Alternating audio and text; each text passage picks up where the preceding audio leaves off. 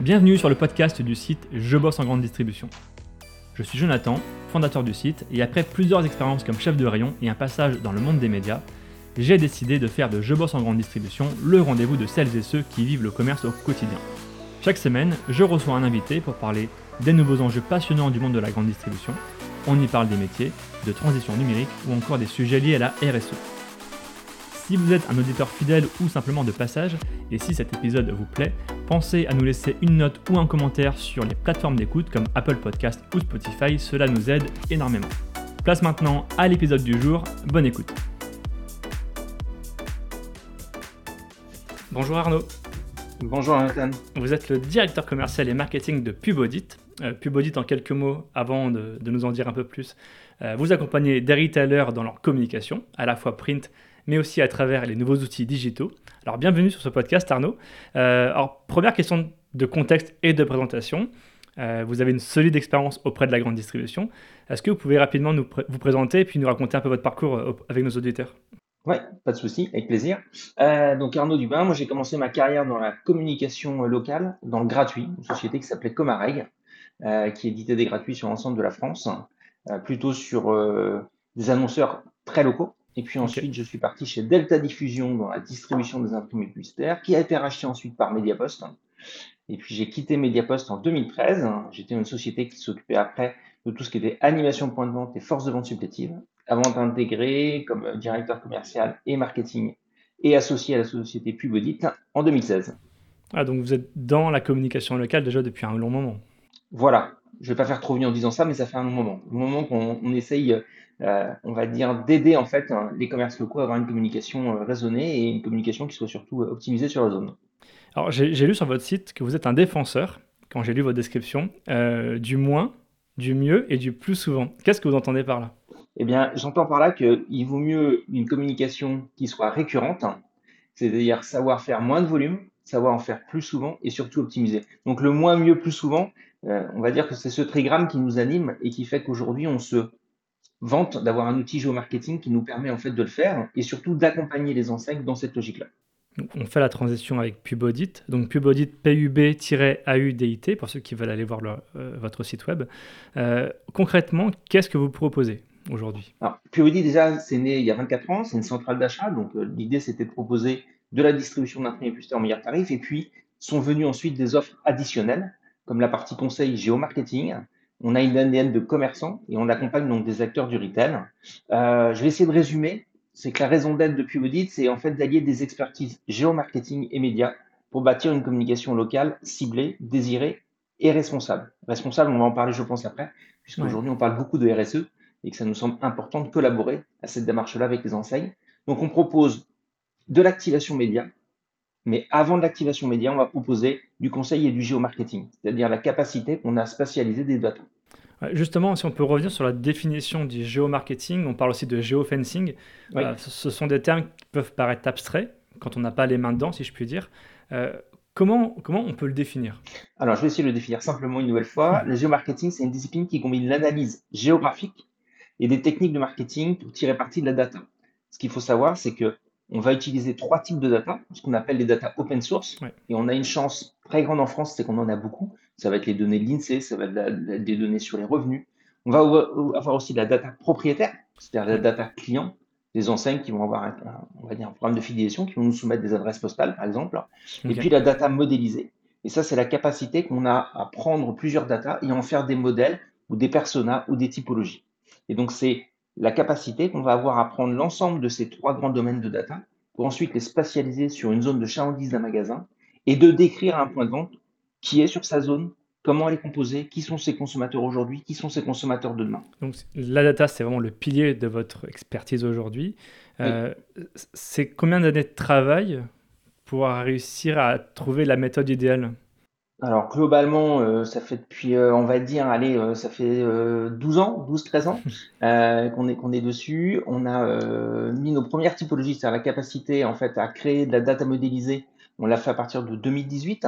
Et puis après, on a toute une source en fait de nos clients qui nous accompagnent, qu'on a accompagné aussi.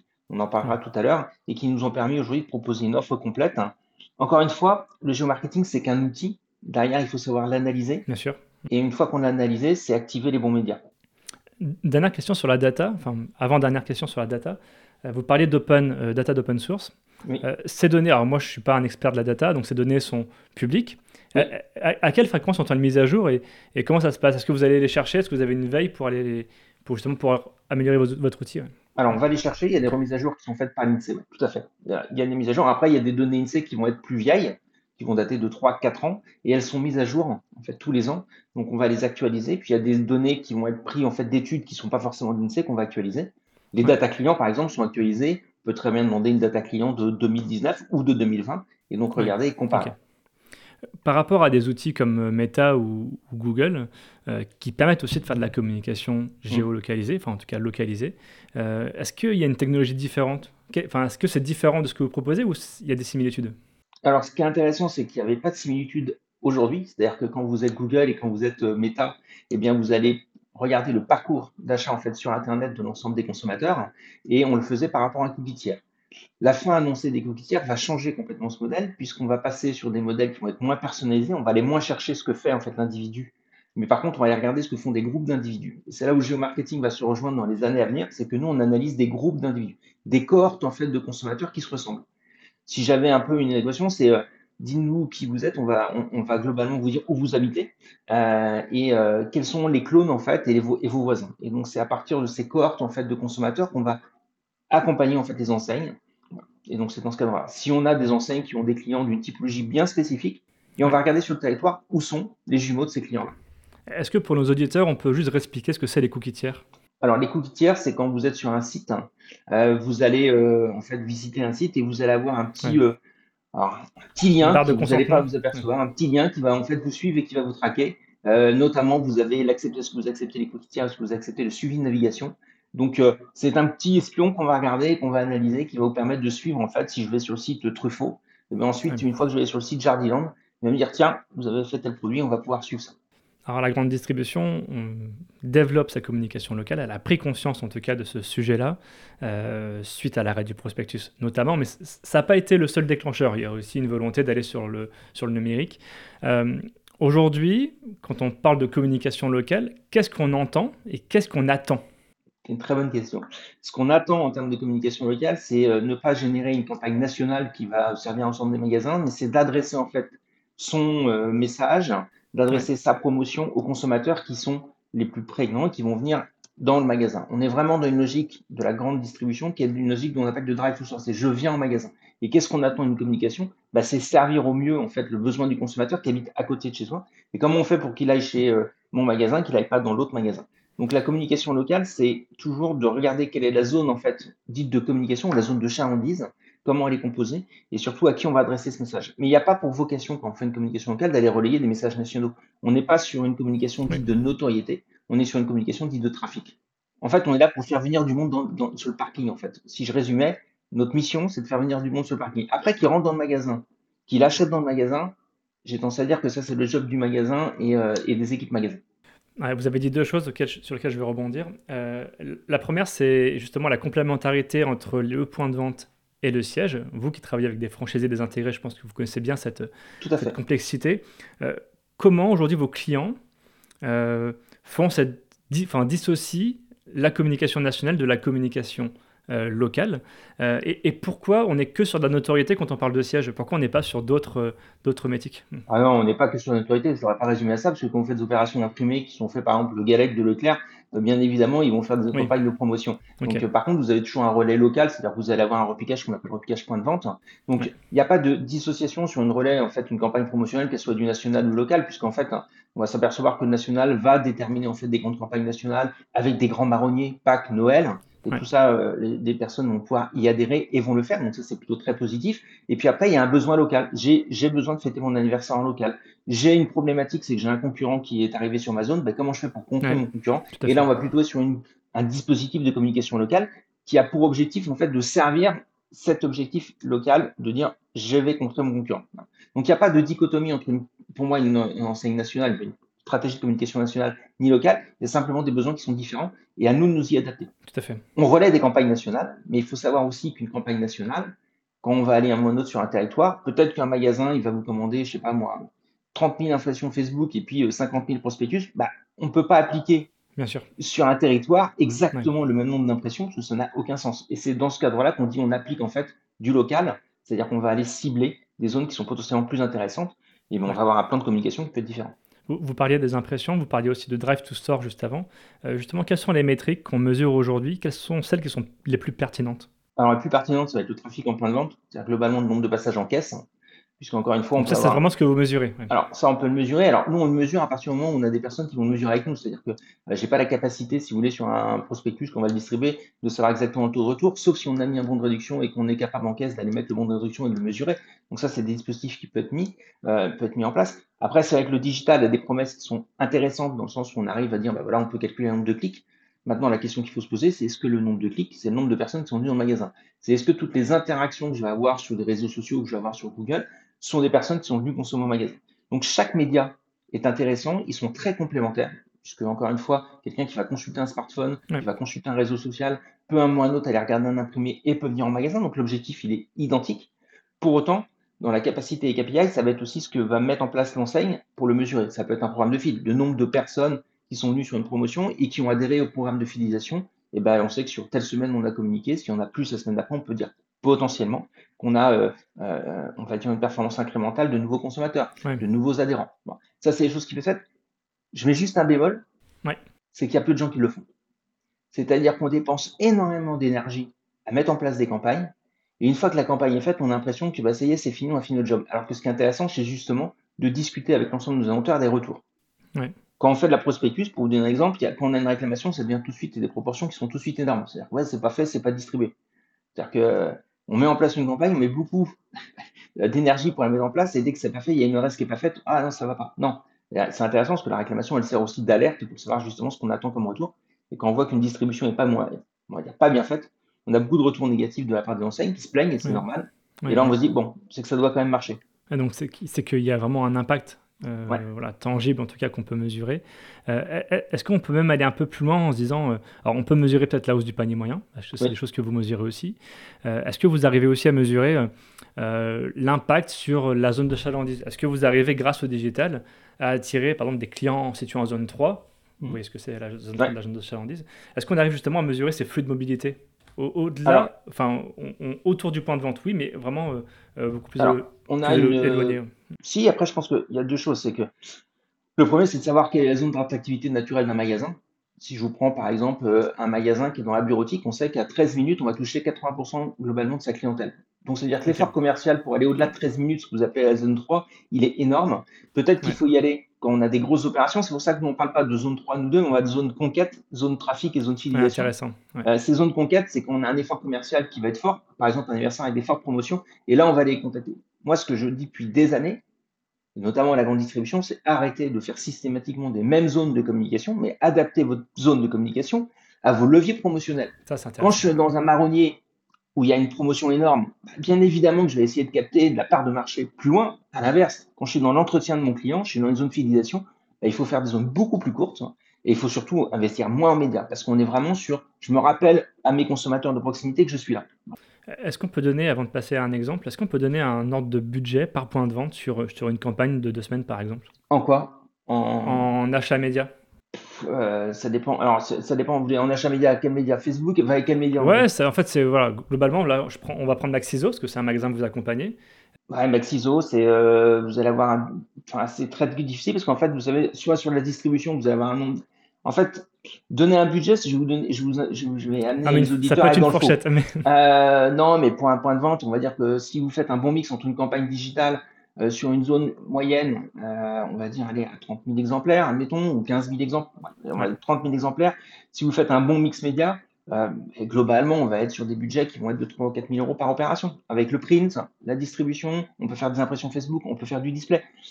Ce qu'il faut dire là-dessus, et le sous-jacent à votre question, c'est qu'aujourd'hui, et vous le savez bien, Jonathan, c'est qu'un point de vente, avant, il avait quatre leviers quand il était en local. Il faisait du 4 par 3, il faisait la presse gratuite, il faisait de la presse quotidienne, puis il faisait de l'imprimé publicitaire.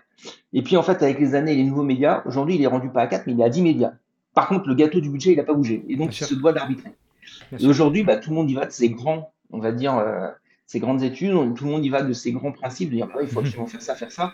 Euh, nous, on essaie d'être assez pragmatique. Et c'est pour ça que le géomarketing, il est intéressant. C'est-à-dire que quand vous êtes sur une zone euh, et on est capable d'accompagner Maxiso en disant, bah voilà, vous avez des zones où vous avez plutôt des personnes qui sont appétents euh, à une communication digitale, bah on va les communiquer en digital. À l'inverse, si vous êtes une population qui est plutôt appétant à des médias offline, on va les communiquer donc en prospectus ou avec du gratuit ou avec de la presse quotidienne.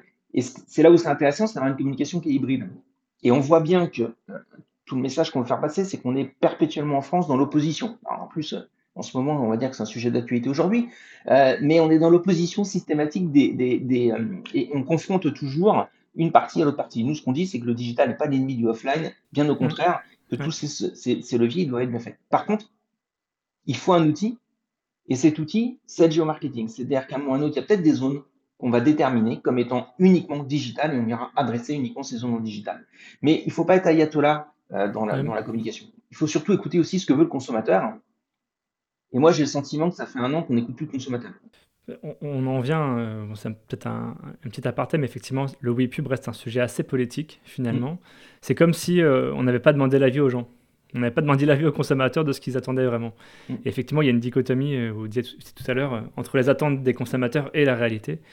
Et, non, il ne faut pas opposer les deux, les, les, deux se complètent, au contraire. Mm. Donc, euh, non, non, c'est plutôt, euh, plutôt intéressant votre, analyse. Euh, est-ce qu'on peut parler un peu de Maxiso éventuellement? En termes de résultats en, bah, Déjà, qui bah, sont Maxiso Alors, Maxiso, c'est une enseigne, enseigne leader sur le marché en fait, du pet food et de tout ce qui va être équipement pour le chien et chat, et puis l'animalerie aussi, de manière plus, gros, plus, grosse. enseigne qui est née, voilà, qui était un groupe en Isère et qui s'est construit. Euh, nous, on les accompagne maintenant depuis quelques années. On a travaillé avec eux au départ euh, sur euh, la définition de zones de distribution et puis ils ont souhaité refaire en fait leur modèle et retravailler en fait leur modèle par rapport à une campagne très digitale. Ils ont presque arrêté le prospectus. Ils se sont rendus compte qu'en fait, bah, l'arrêt du prospectus avait généré moins de ventes et moins de trafic en magasin, donc ils sont revenus sur du prospectus, mais par contre, on est revenu de manière intelligente, c'est-à-dire qu'on n'a pas refait ce qu'on faisait avant. On a déterminé en fait des zones il y a plus de 300 points de vente. Chaque point de vente a des zones, ce qu'on appelle des zones réservées, et on lui fait des zones digitales et des zones hybrides. Une zone hybride, c'est vous allez communiquer en même temps sur une opération promotionnelle avec un levier digital qui peut être du display, qui peut être d'application, qui peut être des réseaux sociaux, et en même temps, on va les distribuer sur les iris sur lesquels il y a le plus d'appétents, euh, chien-chat, c'est-à-dire qu'on a fait un ciblage des gens qui avaient des propriétaires de chiens et de chats, et en plus qui ont une appétence au offline, et donc on a été là-dessus déterminer ces zones-là. Donc on les accompagne maintenant depuis 4-5 euh, ans.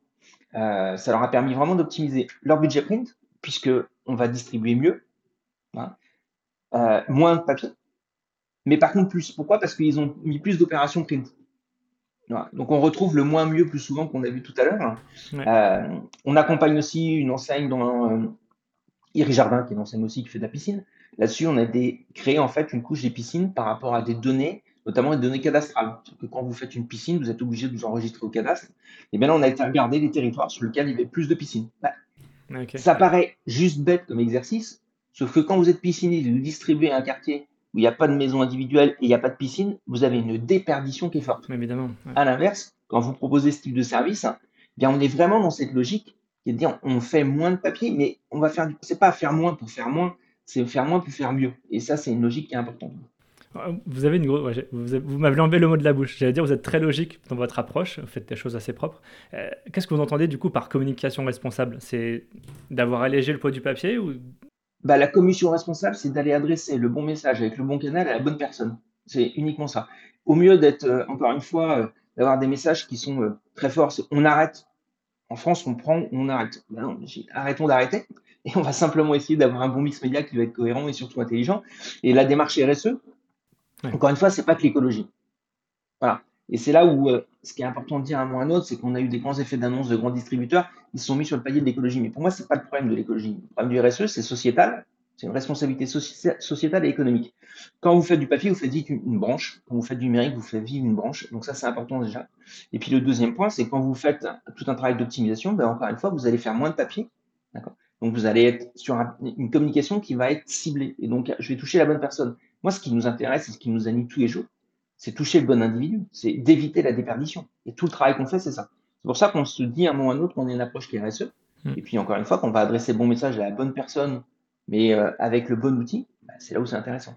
Il y a des personnes aujourd'hui qui ne se rendent pas compte que, et il y a eu un rapport de l'ADEME la semaine dernière qui est sorti, mais le petit smartphone, c'est euh, bourré de métaux rares, c'est fait, euh, mais personne, mais tout le monde s'en fiche. Pourquoi? Parce que c'est pas produit chez nous. C'est produit en Afrique et qu'on extrait des mines et que ça, on ne voit pas. Le papier, ça se voit. Voilà. Et nous, ce qu'on dit, bah, c'est que le papier, ça se voit, mais c'est propre parce que ça se recycle. Mais par contre, arrêtons de le faire de manière non intelligente, comme, encore une fois, la grande distribution l'a fait, grande distribution alimentaire l'a fait depuis des années. La grande distribution spécialisée, je trouve, est souvent plus en avance sur ce sujet-là que la grande distribution alimentaire, et pourtant, ils ont moins de bases clients que la grande distribution alimentaire. Ouais, c'est intéressant. Et d'ailleurs, vous, aidez, vous accompagnez aussi à une autre enseigne de la GSS, c'est le groupe Abufa avec euh, Xun et HNH, je crois. HNH, oui, tout à fait. C'est ça. Est-ce que vous voulez aussi dire quelques mots peut-être sur euh, ce que vous faites avec eux? Alors, euh, bah, on, a, on a fait le même exercice qui a été de dire, bah, voilà, qui sont vos clients? Et en fait, on a regardé, on a aujourd'hui 25 typologies de clients qu'on a répartis en 50 classes d'âge. Et les clients aujourd'hui du réseau HH, des meubles HH, ben, sur 25 typologies, c'est 4 typologies. Donc, quand on fait une zone, on va aller cibler les secteurs sur lesquels vous avez une surreprésentation des personnes qui sont des consommateurs de HH. Et ensuite, on est venu, une fois qu'on a ciblé ça, ben on, va aller euh, activer en fait les médias qui sont des médias print et des médias digitaux. Donc, on fait du display, on va faire du Facebook, on va activer aussi, euh, bien évidemment, l'imprimé publicitaire. Mais ce qui est intéressant aussi, c'est qu'on est capable d'aller regarder les modifications de la structure des clients. On s'est posé une question en 2019, c'est qui sont mes clients HH Et puis il y a eu le Covid. Et hmm. on s'est dit, est-ce que le Covid, en 2021, eh bien, les clients HH, c'est toujours les mêmes Et on s'est rendu compte d'une chose, c'est que ça a renforcé en fait les clients HH, qui étaient des personnes qui allaient investir beaucoup plus pour leur maison et qui avaient un pouvoir d'achat supplémentaire. Donc là où j'étais parti sur 5 à 6 typologies, j'en suis rendu à 3 typologies. Pourquoi? Parce qu'en fait, le, la typologie s'est resserrée sur une, une, donnée de consommateur. Donc ça, c'est intéressant de voir que des grands événements structurants, comme le, la crise du Covid, on verra après, on parlera peut-être de l'inflation, sont moteurs pour des changements de comportement. Et pourquoi je dis je vais parler de l'inflation, c'est qu'au moment où il y a l'inflation, on a le débat sur le premier publicitaire qui lui est, et vous qui venez de la grande distribution, vous le savez bien, ce qui permet en un clin d'œil et quand on a regardé en fait le catalogue d'aller faire le choix de ses courses et surtout d'activer son panier pour que bah, celui-là soit un panier qui soit, on va dire, en fait de promotion et qui va permettre de gagner en pouvoir d'achat. Et c'est à ce moment-là, on est en période d'inflation, qu'on dit on arrête d'imprimer publicitaire. C'est un peu bête. Surtout qu'aujourd'hui, on voit très bien, on interroge les Français. Euh, on, a, euh, on vous l'a fait parvenir une étude Toulona les Interactif qui montre que ben, l'imprimé publicitaire, c'est aujourd'hui un canal qui plaît aux Français. C'est-à-dire que c'est le premier canal qui plaît aux Français avec 48% des favorables. C'est-à-dire que les gens, ils veulent en recevoir. Ils veulent en recevoir, pourquoi? Ben, Tout simplement parce qu'à un moment ou un autre, c'est une source d'économie pour eux. Ouais, J'ai l'étude justement sous les yeux. Effectivement, les catalogues et prospectus en magasin sont, bah, sont les plus apprécié par les clients, hein, devant le digital, devant la presse. Euh, ce qui est assez étonnant, c'est que dans le discours qu'on entend, c'est qu'on est en train d'enfoncer le prospectus euh, au profit du digital, alors que, euh, comme on disait tout à l'heure, il est encore très apprécié par les consos.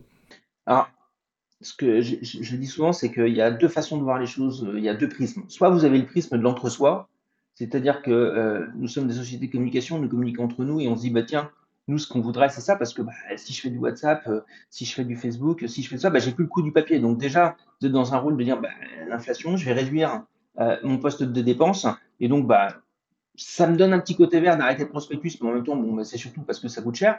Et puis, euh, donc ça, c'est le prisme, on va dire, de l'entre-soi des, directions marketing. Et puis après, il y a le fait que nous, on a ce côté, c'est interroger les consommateurs qui, eux, vivent au quotidien cette période d'inflation, qui, eux, ont besoin à un ou un autre de regarder euh, ce qu'ils font dans leurs achats. Après une période de face, il hein, ne faut pas oublier que pendant deux ans, il y a eu le Covid, qu'après Covid, les gens se sont lâchés. On voit très bien d'ailleurs qu'il y a un amour très fort du retail, c'est-à-dire que les gens sont retournés au magasin.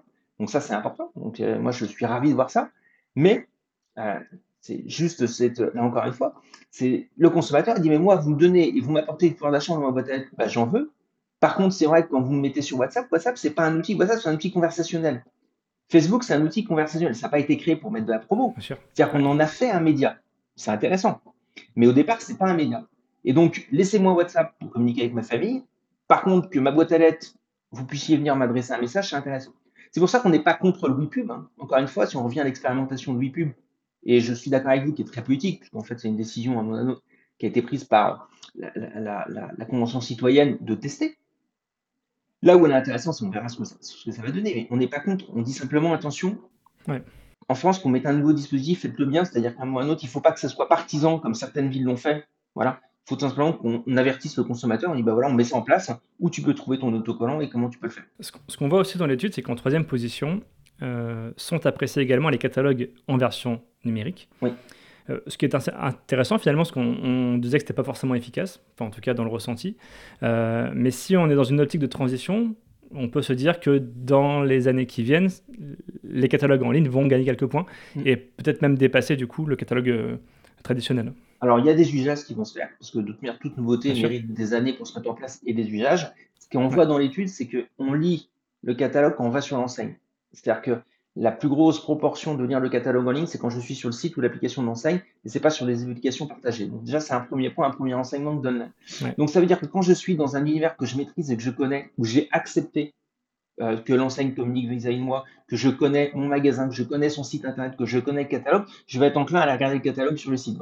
Par contre, ça veut dire qu'on arrive dans une stratégie qui est plutôt de fidélisation, ce qui est d'ailleurs le maître mot depuis le début de l'année. C'est-à-dire qu'on voit très bien que toutes les enseignes sont en train de remettre leur programme de fidélisation, ce qu'on appelle aujourd'hui du retail marketing, c'est-à-dire que la capacité qu'ils vont avoir à exploiter ces bases sans pour autant que le consommateur soit au courant, ce qui relève ensuite d'un nouveau euh, nouveau sujet qu'il faudra traiter euh, hmm. dans les années à venir, mais quid de la data consommateur et comment on le rémunère par rapport à ça? Mais ce qui est intéressant, c'est de voir que voilà, quand je connais et que je maîtrise mon environnement, j'accepte d'aller regarder le catalogue. Il y a un sujet qu'il faut quand même prendre en compte, c'est que quand vous êtes sur un smartphone, c'est que la taille de l'écran, elle est quand même petite et que on va, et c'est vrai, de plus en plus être sollicité. Donc on voit très bien que la nouvelle génération a mis des adblockers, on voit très bien que la nouvelle génération réagit de manière différente, alors qu'ils sont nés avec le digital, ils sont nés avec cet outil-là, ils le maîtrisent très très bien. On voit que derrière, nouveaux usages, nouveaux outils aussi, donc il y a de nouveaux outils qui vont apparaître, qui vont être intéressants. Euh, je pense que c'est un bon complément. Par contre, ce qu'on voit encore, c'est que euh, on voit deux, deux, types dans les grandes, la grande distribution, hein, dans la grande surface, celui qui est avec le catalogue puis celui qui est avec le smartphone. Voilà. Par contre, il y a eu des années, euh, il y a eu des applications où vous scannez le produit, vous allez regarder combien ça, ça n'a pas pris. Ça n'a pas pris. Pourquoi? Parce que vous êtes, enfin, à se le dire, c'est pas une partie de plaisir que vous allez faire tous les courses le dimanche. Voilà. Donc, il faut gagner du temps. En quatrième point, il y a la publicité à la télévision. Mm. Est-ce qu'il n'y a pas un enjeu aussi? Alors, je crois qu'il y a des expériences qui se font hein, sur la télé segmentée. C'est pas encore très, trop développé en grande distribution. Est-ce que vous avez repéré des initiatives là-dessus? Oui, alors ça, ça, commence à bien se faire. C'est un coût quand même qui est assez cher parce que euh, globalement pour une campagne sur euh, une semaine, deux semaines, vous êtes à 3000 euros, donc c'est un coût. Il faut faire le spot. Euh, il y a une contrainte réglementaire, c'est que vous ne pouvez pas mettre la vie, enfin vous ne pouvez pas mettre votre adresse spécifique. C'est-à-dire que dans la loi, vous pouvez faire de la télé segmentée. Vous pouvez mettre, par exemple, je suis euh, fort à Lorient, mais vous n'avez pas le droit de mettre l'adresse. Pourquoi? Parce que ça a laissé du pouvoir par rapport à la presse et par rapport à les, voilà, donc par rapport aux radios locales aussi. Donc il y a une loi qui est en train de se mettre en place, mais il y a une réglementation. Là où c'est intéressant, c'est qu'on va euh, avoir en fait une TV qui va être euh, personnalisée. Ça, je trouve que c'est intéressant. Attention par contre à l'audience. C'est-à-dire qu'on en parle beaucoup. Aujourd'hui, euh, bah, TF1 le fait, on voit très bien que France 2 le fait, on voit qu'Orange s'y est mis aussi, bien évidemment. Donc on voit que c'est en train de prendre après, ça sera une déclinaison pour moi de, des campagnes nationales pour que ça soit moins cher. On sera dans une communication d'image et de notoriété, et on ne sera pas dans une communication de la promotion ni d'un temps fort, euh, puisque la télé, encore une fois, c'est un seul message. On est là plutôt pour faire rêver. Donc je trouve que c'est intéressant. Il y a un vieux média qui marche bien aujourd'hui, c'est le cinéma local. C'est vrai, on n'en parle pas beaucoup. Donc ça permet de développer une notoriété, euh, ça permet de s'installer la marque dans son zone de charlie. donc ça je trouve que ça. Non, moi je suis pour qu'on teste tout ça. Euh, après attention, euh, et le vrai enjeu qu'on va avoir dans les années à venir, c'est de passer d'une communication de volume sur l'ensemble des supports, soit off et online, à des médias d'attention. C'est-à-dire que quand je regarde un smartphone, je suis combien, je suis attentif combien de temps quand je regarde un smartphone? Quand vous regardez un mm. smartphone, vous êtes sollicité en moins d'une seconde, vous avez déjà 4 ou 5 sollicitations. Donc, ce qui va être important, c'est pas le volume, mais ça va être l'attention qu'on va porter.